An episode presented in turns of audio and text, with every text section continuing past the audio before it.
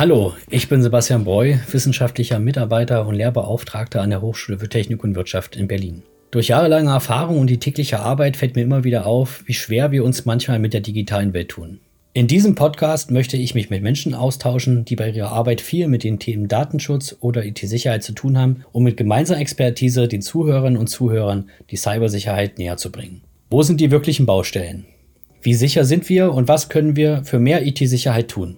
Was für Gefahren lauern eigentlich in dieser Cyberwelt und wie viele weitere Aspekte rund um die Informationssicherheit können wir besprechen? Vergessen Sie nicht, dieser Show auf Spotify, iTunes und Co. zu folgen, um keine neuen Episoden zu verpassen. Ich wünsche Ihnen nun viel Spaß mit dem Podcast. Herzlich willkommen zu unserem neuen Podcast. Heute beschäftigen wir uns mit dem, ja, für viele Unternehmen doch eines der wichtigsten Themen überhaupt, dem Geld. Genauer gesagt, wie die Wirtschaftlichkeit von IT-Sicherheitsmaßnahmen überhaupt bestimmt werden können. Was kostet IT-Sicherheit einen eigentlich? Oftmals denkt man ja, oh mein Gott, ich kann das gar nicht anfangen, ne? das ist alles so teuer, das schaffe ich nicht. Ähm, und was bekomme ich dafür eigentlich zurück? Ne? Wie kann ich dies vielleicht für die Entscheidungsträger in meinem Unternehmen veranschaulichen? Und am Ende stellt sich für jedes Unternehmen natürlich die Frage, und auch für jeden IT-Sicherheitsmitarbeitenden, lohnt sich diese IT-Sicherheitsinvestition oder lasse ich das lieber? Als meinen heutigen Gast möchte ich meinen Kollegen Alexander Slewinski begrüßen und ich freue mich, dass du heute da bist. Hallo Sebastian, ich freue mich auch, dass ich hier sein kann. Sehr schön. Fangen wir auch, würde ich sagen, einfach direkt an. Ne? Um direkt in das Thema starten zu können, Alexander, kannst du die ZuhörerInnen und mich vielleicht abholen, warum Unternehmen überhaupt in IT-Sicherheit investieren sollten? Gerne, Sebastian. Der Markt äh, ist sehr lukrativ. Man schätzt, dass ungefähr 400.000 Euro pro Jahr Schäden entstehen bei KMUs durch Cyberangriffe, Cyberattacken, Ransomware und ähnliches. Die Gefahren steigen jedes Jahr. Ähm, das BSI gibt ja regelmäßig äh, Berichte raus und äh, stuft die Sicherheitslage in Deutschland auch als kritisch ein. In diesen Berichten steht auch regelmäßig, dass die Unternehmen deutlich mehr machen müssten und dass die Schäden immer höher werden, es immer mehr an Kosten verursacht. Ja, also der geneigte Zuhörer, die geneigte Zuhörerin hat ja in der Vergangenheit mitbekommen, dass wir öfter schon mal darüber gesprochen haben, dass die Lage der IT-Sicherheit, Informationssicherheit in Deutschland bei den Unternehmen nicht so super ist.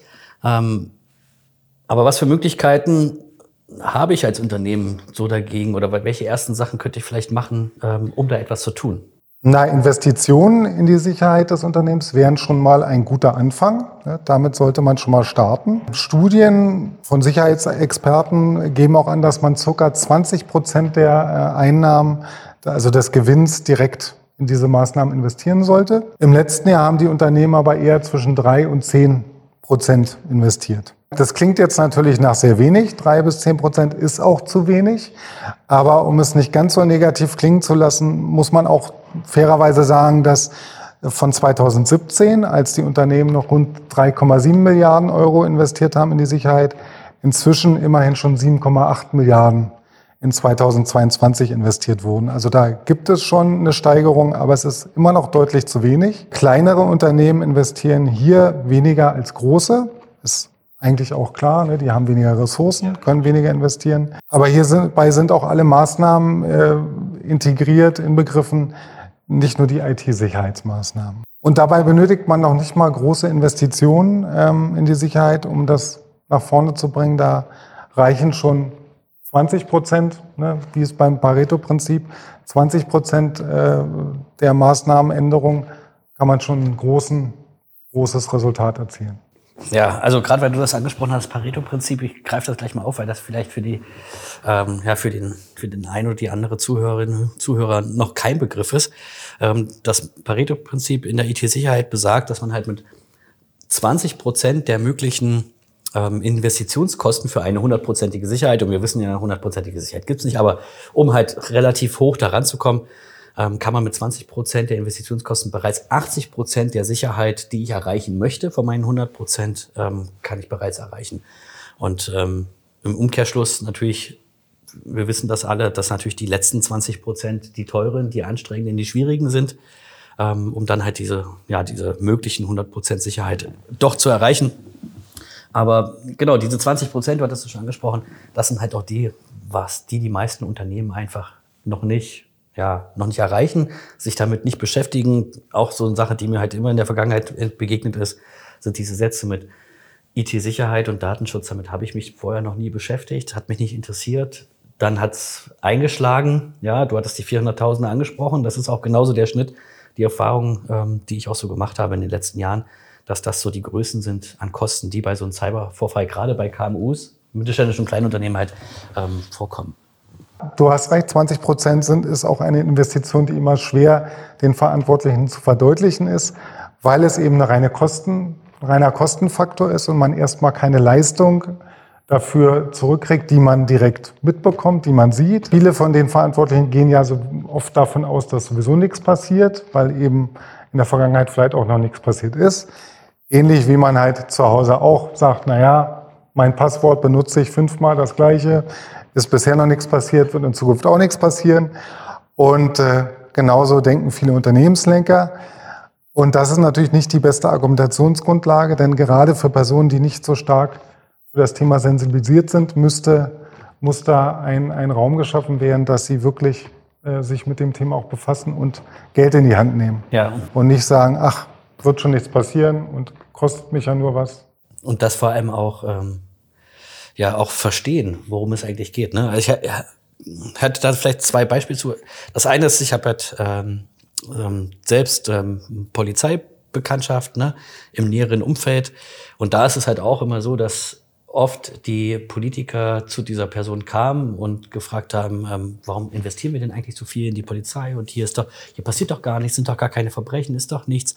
Und da war halt auch natürlich die Argumentationslage, ja, es passiert weniger oder wenig, weil halt in die Polizei investiert wird.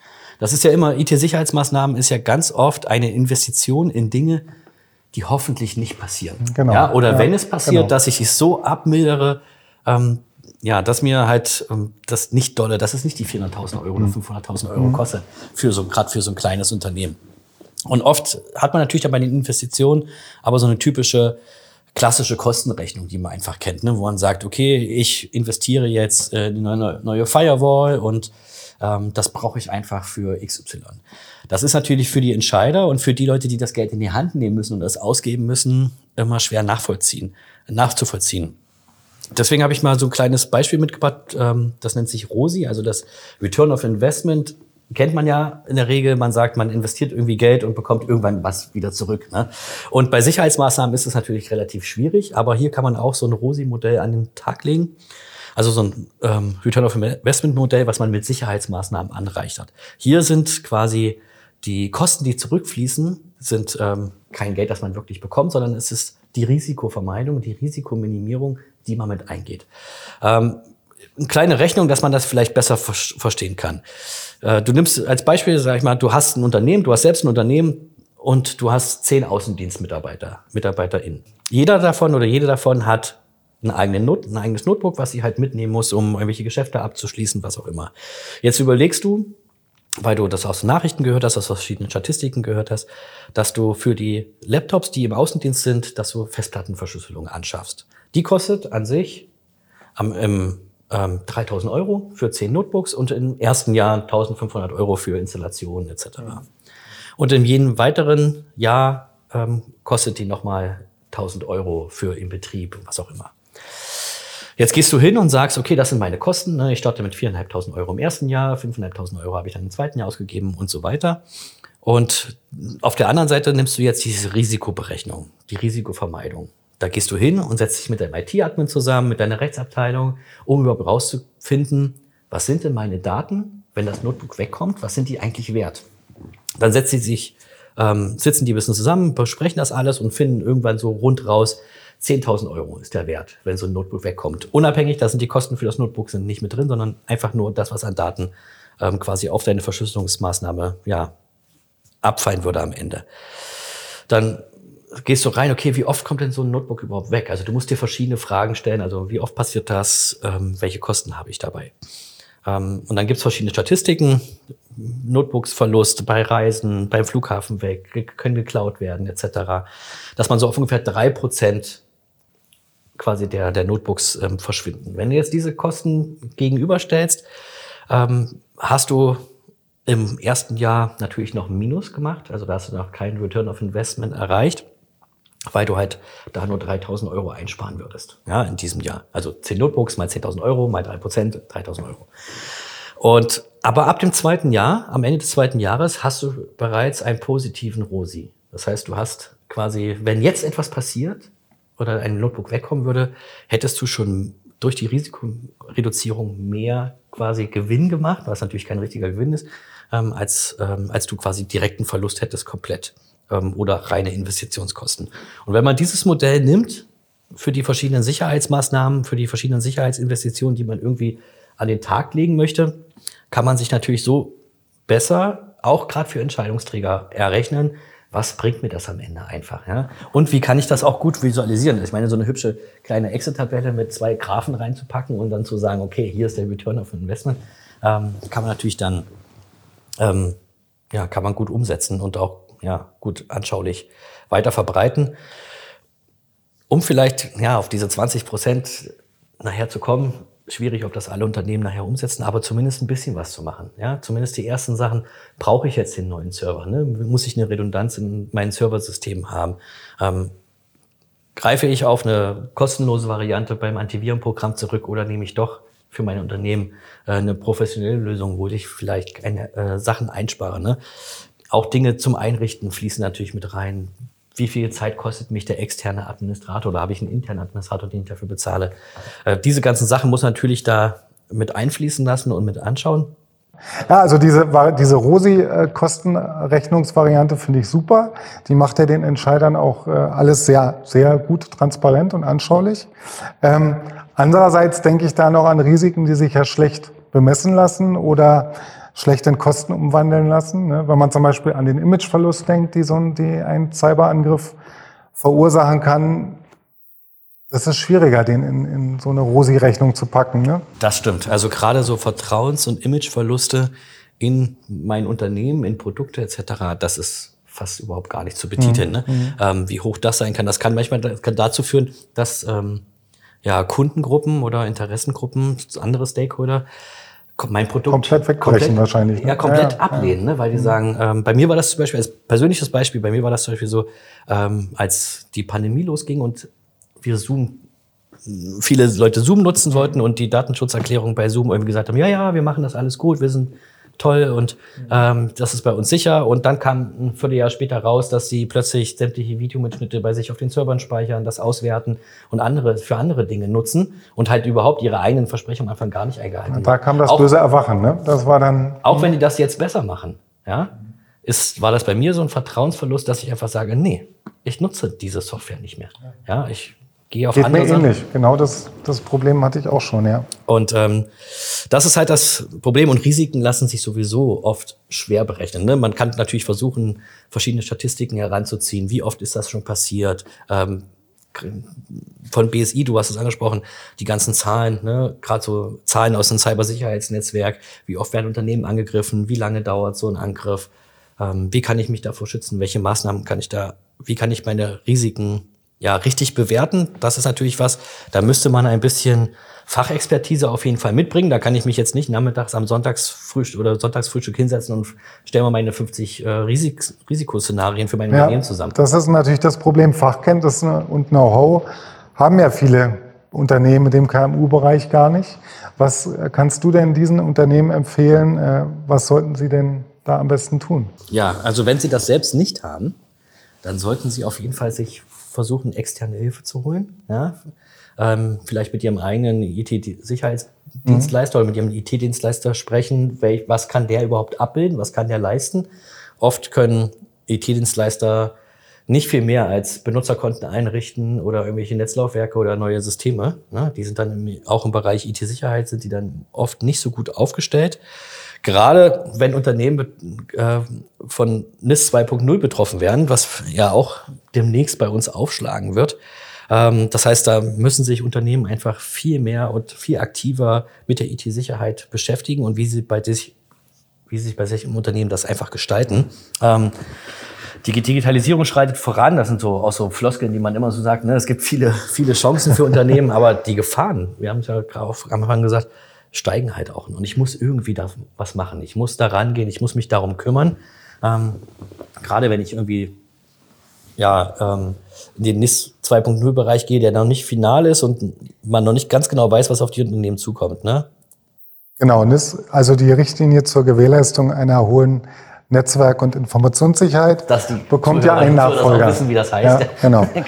Was sind denn da die wichtigsten Punkte, die dabei zu, zu wissen sind? Also ein bisschen der Unterschied zwischen ähm, NIS 1.0, was schon seit ein paar Jahren draußen ist, das beschäftigt sich hauptsächlich ähm, mit kritischen Infrastrukturen, wie quasi Vorfallsbehandlung, IT-Behandlung, IT-Management dort benutzt werden soll. Das ging hauptsächlich um große Unternehmen, auch bei NIS 2.0 äh, ähm, sind KMUs noch nicht explizit inbegriffen. Sie sind teilweise mhm. erwähnt, aber da, mhm. das sage ich am Ende vielleicht, wenn wir da zu den Lieferketten kommen.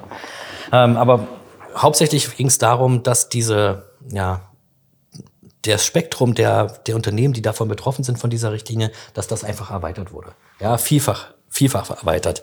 Ähm, also erstmal, was muss ein Unternehmen überhaupt dann leisten? Also es gibt so Mindestanforderungen, die müssen einfach umgesetzt werden. Ähm, da wäre zum Beispiel, wir haben gerade besprochen, unsere Risiken bewerten, mhm. mhm. Analyse, Analyse und Bewertung von Risiken von verschiedenen Informationssystemen, die ich nutze, Server, Clients, Software, was auch immer. Okay. Ähm, das muss das Unternehmen plötzlich leisten können. Das musste es vielleicht vorher nicht. Das ist natürlich für so. KMUs eine große Hürde. Ne? Ja, dann die ganze Sache für den Management von IT-Vorfällen, ja, also erstmal Vorbeugung, ja, also irgendwelche präventiven Sachen. Mhm. Ähm, oft ist es ja so, dass wir im Bereich IT-Sicherheit sehr reaktiv unterwegs sind. Das heißt, es passiert was und wir reagieren darauf und okay, ähm, blöd gelaufen. Ne? Ähm, Gerade dieses Buzzword so Head is Chicken, ich weiß gar nicht, was ich zu tun habe. Das muss wegfallen bei diesen Unternehmen und das ist verpflichtend. Also es ist jetzt nicht irgendwie sowas, wir sitzen jetzt hier und sagen, ähm, wir reden darüber mal, dass man das in Unternehmen machen sollte, sondern die betroffenen Unternehmen davon, und da sprechen wir von mehreren Zehntausend, mhm. ja, allein in Deutschland, ähm, müssen sich damit aktiv auseinandersetzen, weil es gelten auch Strafen. Also das ist ungefähr, die Strafen sind ungefähr die Hälfte der DSGVO-Strafen. Also wir haben hier 10 Millionen Euro Strafen oder zwei Prozent des weltweiten Ui, Umsatzes. Das ist viel, ja. Ähm, ja, also ich muss mich mit dem ganzen Management von IT-Vorfällen beschäftigen, Vorbeugung. Ich muss sie erstmal erkennen. Das heißt, ich muss aktiv meine Netze monitoren, was auch immer. Ich muss das identifizieren, dass ich überhaupt angegriffen wurde oder ist jetzt einfach die Festplatte vom Server kaputt? Also was ist das überhaupt? Ich muss diese Schäden eindämmen können. Ähm, und ich muss natürlich diese Schäden auch abschwächen und diese Angriffe abschwächen können. Zusätzlich muss ich das auch melden. Ich habe Meldesysteme drinne, wo ich zum Beispiel ähm, beim Datenschutz hat man eine Meldefrist von 72 Stunden mhm. nach einem Datenschutzvorfall. Mhm. hier muss ich die Behörden innerhalb von 24 Stunden melden. Das ist schon mal ein ganz anderes Brett, dass ich solche ja. Sachen natürlich auch gewährleiste. Und wenn ich selbst kein IT-Sicherheitsfachmann habe, muss ich das mit meinem Dienstleister ja alles auch vertraglich regeln, dass diese Sachen da ähm, drin sind. Ähm, das heißt auch natürlich die Gewährleistung der Sicherheit in der Lieferkette. Und da kommen wir ein bisschen zu den KMUs. Die KMUs sind jetzt explizit in den kritischen Infrastrukturen so bei der NIS 2.0 nicht mit aufgeführt, aber sie sind natürlich Bestandteil der Lieferkette. Und wenn ich Auftragsverarbeitung weitergebe, man, da wird auch das NIS 2.0 ähm, geht da sehr stark auf die DSGVO, gleicht sich da an. Da so, gibt es auch so eine Auftragsverarbeitungs-Lieferketten-Verantwortung, ähm, dass halt derjenige, der für mich Aufträge entgegennimmt und für mich abarbeitet, dass der diese Sicherheitsmaßnahmen ebenfalls bei sich umsetzen muss. Dass ich sicher gehen kann, okay, wenn ich jetzt das weitergebe oder ich bekomme das von dem, ähm, ja, dann muss er das quasi für mich auch machen. Ja, das heißt, ich muss meine die Sicherheit von meinen Netzwerken, von meinen Informationssicherheitssystemen muss ich gewährleisten, muss eine Schwachstellenbewertung machen, muss Penetrationstesting machen, um einfach herauszufinden, okay, was ist bei mir eigentlich das Problem? Ähm, ja, und ähnliche Aktivitäten, die damit reinfügen. Und ich muss natürlich die ganze Sensibilisierungsschiene die Fähigkeiten meiner Mitarbeitenden natürlich auch dementsprechend erhalten. Also regelmäßige Schulungen und so. Ist zum Beispiel eine Sache, oder ich, wenn ich das selbst nicht habe, dass ich zumindest jemanden habe, der sich damit rudimentär auskennt, ja. Und wenn er sich damit rudimentär auskennt, der es ja auch weiß, wo er Hilfe bekommen kann, ne? zum Beispiel beim BSI, im Cybersicherheitsnetzwerk etc., dass da irgendwie Kontaktmöglichkeiten geknüpft werden, wenn sowas passiert. Ähm, also auch, die, wie gesagt, das ist die Variante 2.0, die wird wahrscheinlich in den nächsten Jahren wird die aufschlagen. Die Länder können da auch nochmal explizit Dinge verschärfen, ähm, weil die halt sich für ihre Unternehmen, in ihrem öffentlichen ähm, und privaten Unternehmen natürlich besser auskennen als jetzt die EU-Richtlinie, die da oben drüber ähm, packt. Aber also wenn ich dich richtig verstanden habe, empfiehlst du auch, dass jedes Unternehmen sich dringend Hilfe holt? Ja, zumindest jedes Unternehmen, was irgendwie in diesem Bereich ähm, arbeitet. War es halt vorher eher so Energie, Öl und Gassektoren, äh, Wasser, Gesundheit, also Gesundheit sowieso, die sind schon immer, das sind oft schon kritische Infrastrukturen. Diese oder typischen, Verkehr. Typischen. Die typischen Sachen, das wurde halt dolle erweitert. Ähm, wir haben jetzt zum Beispiel Kommunikationsnetze und Dienste, also die müssen sind da jetzt mit drinne und fallen auch unter NIS 2. Abfallwirtschaft fällt mit drinne. Ja, also wenn, okay. ähm, ja, wir hatten blöd, zum Beispiel mal ein lustiges ja. IoT-Projekt für, ähm, für die Uni. Da haben wir ähm, mit IoT haben wir Abfallbehälter, haben wir Sensorik in Abfallbehältern installiert, um rauszufinden, zum Beispiel, also da waren verschiedene Sensoren spannend. dabei. waren verschiedene Sensoren dabei, zum Beispiel, um zum, den Ist Füllstand, der Müll richtig getrennt? Das oder ist, wie ist der, wie ist der Füllstand zum Beispiel von Abfallbehältern, um halt ähm, zu sagen, es gibt ja quasi die Abfallwirtschaft, die fahren mit ihren LKW rum, sammeln die Sachen ein und dass die halt per GPS, per, per Übertragung Nachrichten bekommen haben, welche Mülltonnen sind denn schon voll, welche müssten abgeholt werden, welche müssten vielleicht nicht abgeholt werden, um halt dann automatisch die beste und schnellste Route für die Lkw zu das berechnen. Super, ja. Das um ja Wirtschaftlichkeit, ja, Umweltschutz, alles irgendwie mhm. unter einen Hut mhm. zu bringen. So, also und natürlich, wenn keiner den Müll abholt, dann haben wir ja so Bilder ja, aus den letzten Jahren von Italien oder wo auch das überall rumlag, ähm, ist nicht so schön. Ne, das heißt, diese sind plötzlich jetzt auch mit drinne. Dann mein Lieblingsthemenfeld ist Luft- und Raumfahrttechnik die sind fallen jetzt quasi auch drunter, die müssen sich da auch ähm, drum kümmern. Und dann hat man natürlich andere kritische Produkte, ähm, Arzneimittel, äh, medizinische Geräte, Chemikalien, Postdienste, Agri äh, Agrar- und Lebensmittelketten. Ähm, Zum Beispiel der Hersteller von industriellen Öfen oder von Öfen für Bäcker fällt da jetzt plötzlich auch drunter. Mhm. Okay. Weil wenn der Bäcker sein Brot nicht mehr backen kann, ja. können die Menschen nicht mehr ernährt werden. Ne? Also es wird halt viel mehr auf diese ganzen das ist ein richtig langer Schwanz, der da noch genau, dran hängt. Ja. Es wird richtig auseinandergenommen, richtig ähm, breit gefächert.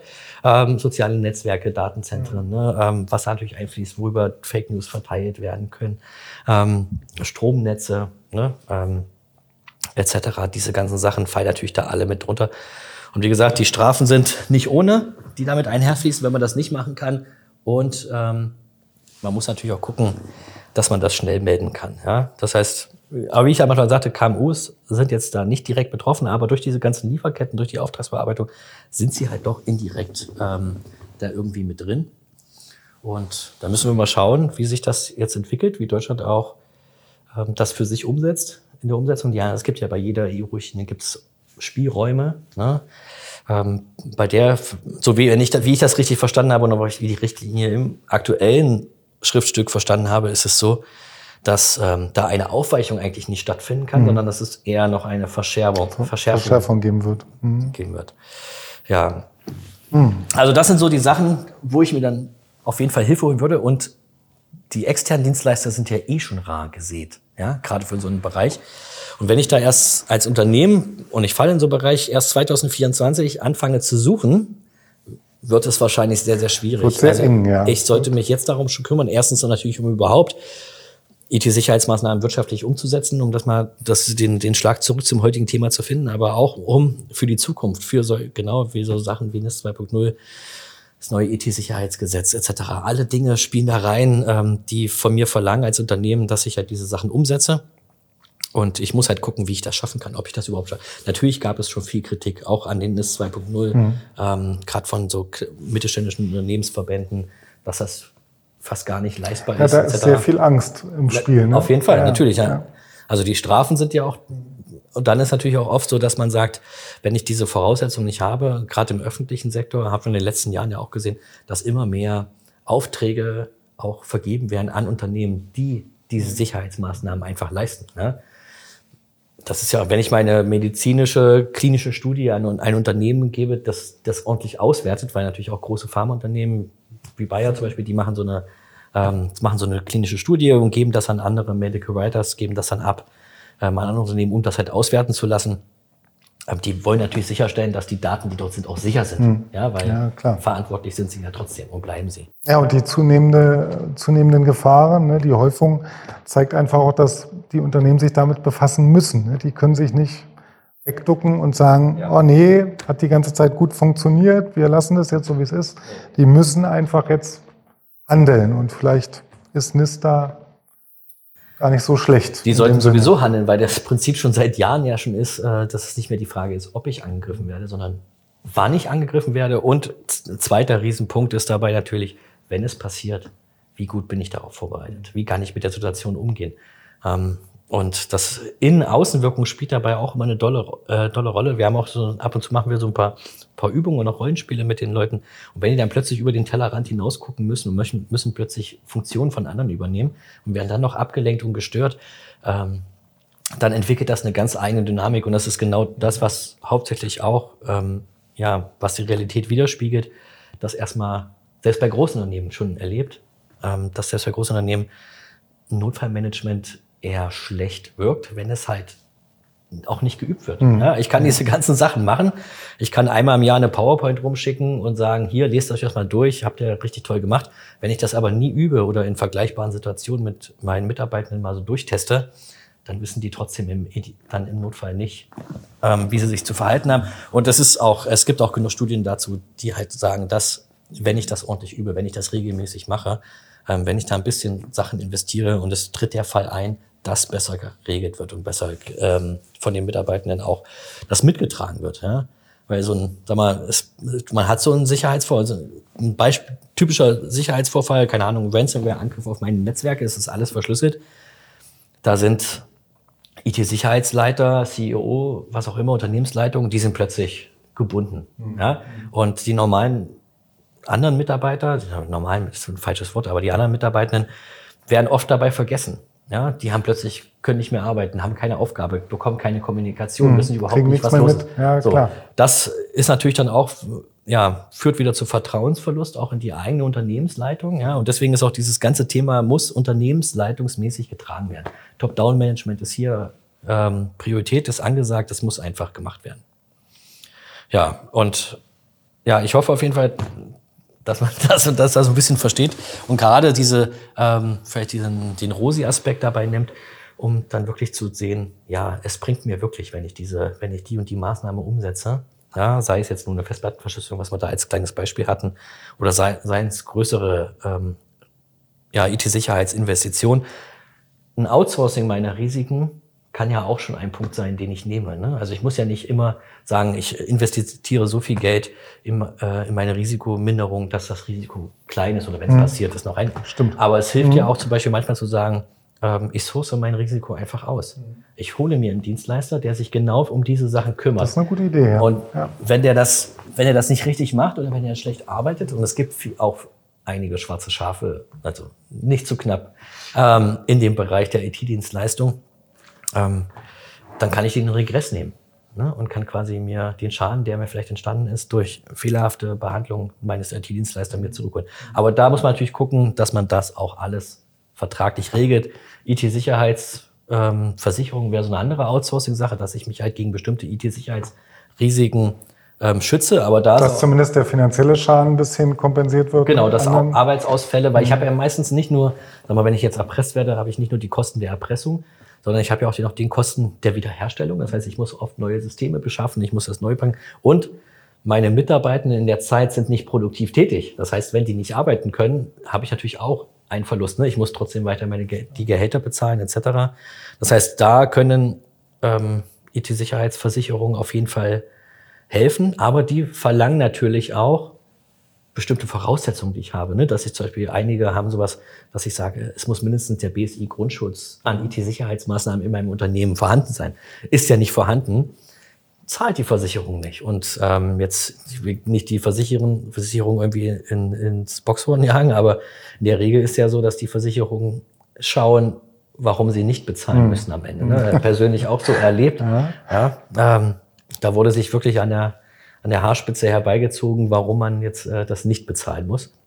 Und das ist natürlich dann schon, da muss man natürlich gucken, dass man diese Maßnahmen ähm, vorher regelt ne? und wie man das macht und ob man einen guten Versicherungsanbieter dafür findet, etc. Wo wir ja wieder am Anfang sind im Grunde, ne? weil man sich wieder mit den Sicherheitsmaßnahmen beschäftigen muss, um überhaupt einen Versicherungsschutz zu kriegen. Genau. Reicht immer Also es ist Bleibt immer dabei. Man, Dieser kommt, typische- man kann dem nicht entkommen. Nee, nee, der Typ, wenn man so sieht, ach, diesen, auch dieser ganze IT-Sicherheitsprozess, dieser typische PDCA-Zyklus, also diese Plan, Do, Check, Act-Sache, findet natürlich auch hier wieder Anwendung. Dass man sagt, man guckt immer, was hat man investiert, ähm, man überprüft sich selbst, wie hat das geklappt, ähm, welche Fehler finde ich noch, ja, also man checkt das alles nochmal, plant wieder neu und sagt, okay, um das jetzt meine Sicherheit noch zu verbessern, ähm, muss ich noch die und die Maßnahme umsetzen, setzt die Maßnahme um, prüft wieder, welchen Impact hat es, wie hat sich das bei mir ausgewirkt und dann ähm, mache ich das gleich immer wieder. Also auch so Information, das ist wahrscheinlich auch so ein großer Berg, das gleichzusetzen wie Datenschutz,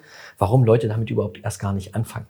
Ja, weil sie einfach nur diesen Riesenberg an Maßnahmen, an Dingen sehen, die sie irgendwie zu machen haben Die durchgeführt werden müssen, ja. Und dann das überhaupt gar nicht überblicken können. Völlig logisch, dass sie das am Anfang gar nicht überblicken können.